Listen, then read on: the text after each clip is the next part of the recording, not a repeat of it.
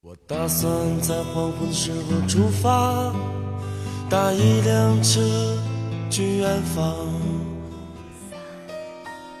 夜晚的声音让炙热的阳光变得遥远，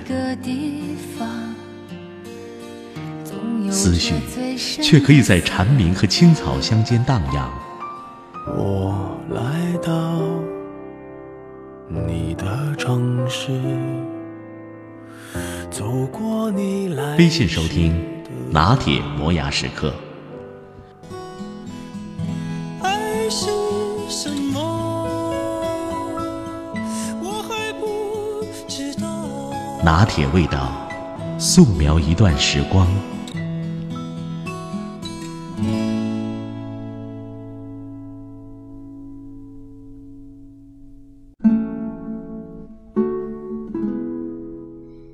对于要不要下厨做菜这个问题，近年来常常在我心中引起思想斗争。自然，我是不会做菜的。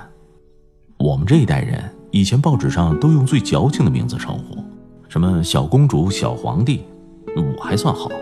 小时候曾经亲手煮过几包方便面，胡乱炒过两次蛋炒饭。隔壁邻居家那小妞活到二十八岁，她没摸过一次煤气。据说他七岁的时候，父亲就厉声的警告他，说摸煤气儿是会爆炸的。这些父母当时对未来都有一个十分美好的幻想，他们以为我们这样娇贵的下一代长大了肯定已经飞黄腾达，家里的厨子一下就雇两个，一个煮中餐，一个煮西餐，或者以科技的角度，遥远而伟大的二十一世纪，那怎么也发明了厨师机器人吧。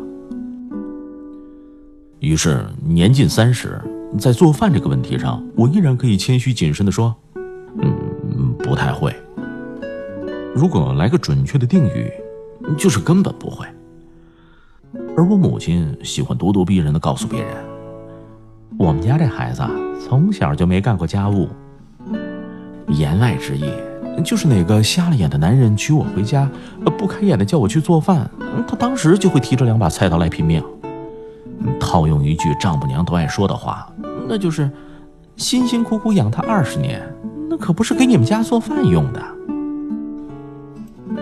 自从妇女接受高等教育那个时代开始，她就已经不再将做饭作为个人使命。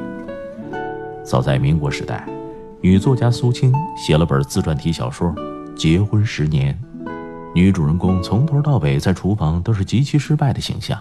就是婚礼过门三天下厨房，他蹑手蹑脚，左手拿着铲子搅汤锅，听周围婆娘们说了几句，一怒之下扔下铲子，溅得众人一身汤汁儿。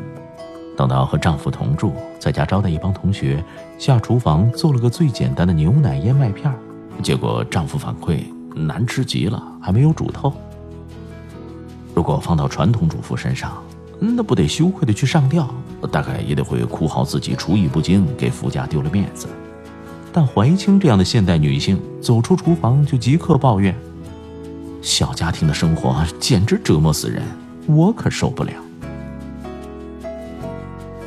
一个女人但凡有了自我价值，这种为人做牛做马的蠢动一下就能挥发一空。凭什么是我给你做饭？只要天要下雨，人要吃饭，这就是天经地义、不可违抗的事儿。也听说八零后小夫妻可以天天上馆子，或者舔着脸上父母家蹭饭，总归回家做饭是你绕不过去的生活主题。那谁来做呢？再说，不管有没有结婚，你都需要做饭，除非你是一辈子黏着父母不放的刚性啃老族。当你口口声声说着我不做饭。实际上并没有树立起不受欺侮的妇女形象，只不过从侧面表示你既没有独立能力，也不愿意拥抱生活。做不做是一回事儿，会不会是另一回事儿。总有一天，女人需要脱离家庭，成为另一个家庭的支柱。做饭问题难免是悬在不少人头上的达摩克里斯之剑，自然有女人会秀恩爱。自然，老公甘愿下厨房为她做一辈子一日三餐，但这种事儿向来跟见鬼一样。我听别人说过，你最好把另一半当做是个和你一样，有点懒又有点馋的人。这个人如果具备以下两点，那就再好不过了。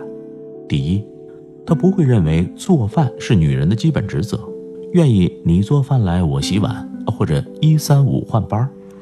第二，每次你做好饭，他都能够像美食节目主持人那样，吃得眉飞色舞、哇哇乱叫，而不是像旧社会的老爷，刚吃一口就放下筷子，皱着眉头说这儿咸那儿淡。我想后面这一类丈夫，总有一天会被自家女人挥着菜刀要你狗命的。